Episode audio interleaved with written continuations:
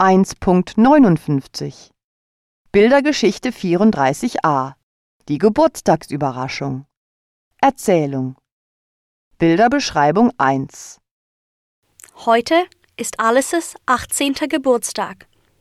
Sie bekommt eine Karte von ihren Großeltern mit 100 Euro darin.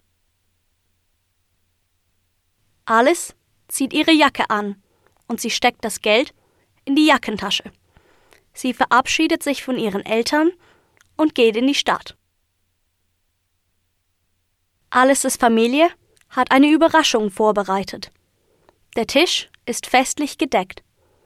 Es gibt Kuchen und Geschenke. Sie warten auf alles. In der Stadt geht Alice in ein Tattoo-Studio.